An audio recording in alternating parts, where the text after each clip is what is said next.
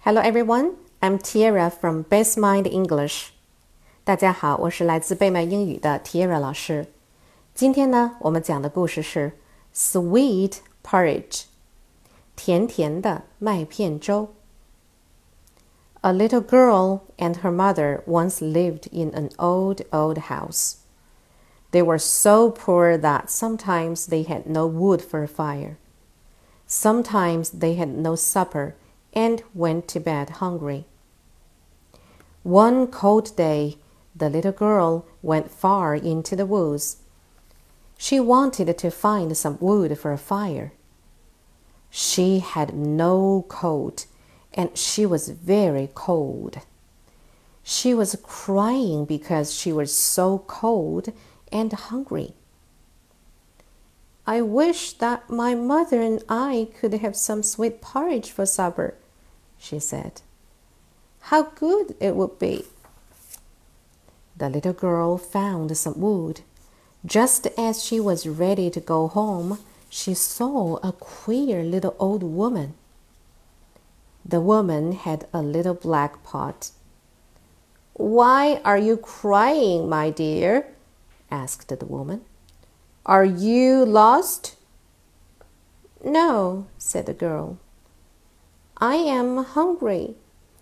My mother and I are very poor, and we have had nothing to eat all day long.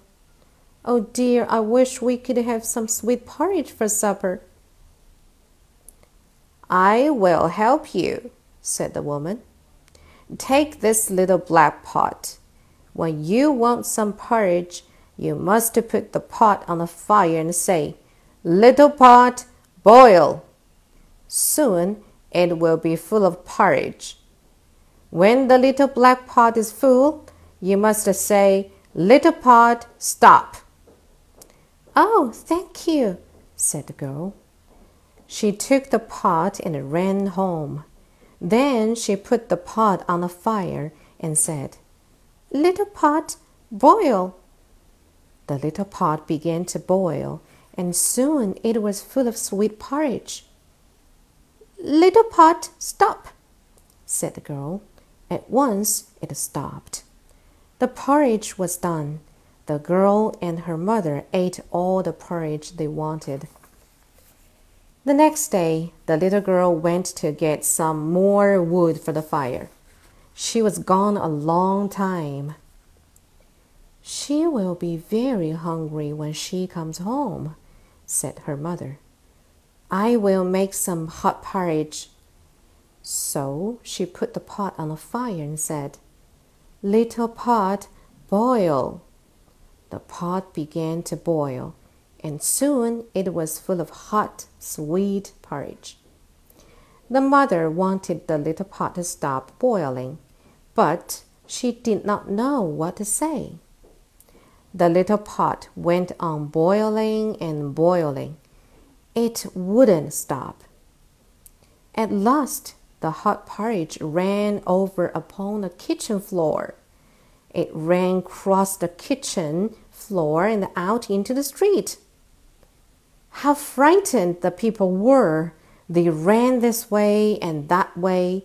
What shall we do? they cried. The street is full of hot porridge.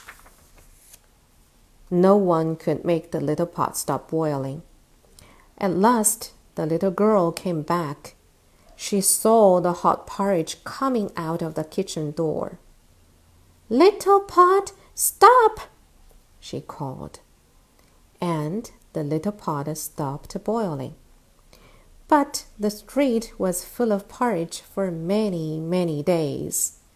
The people had to eat their way across the street. 好了，今天的故事就到这里了，晚安喽，Good night。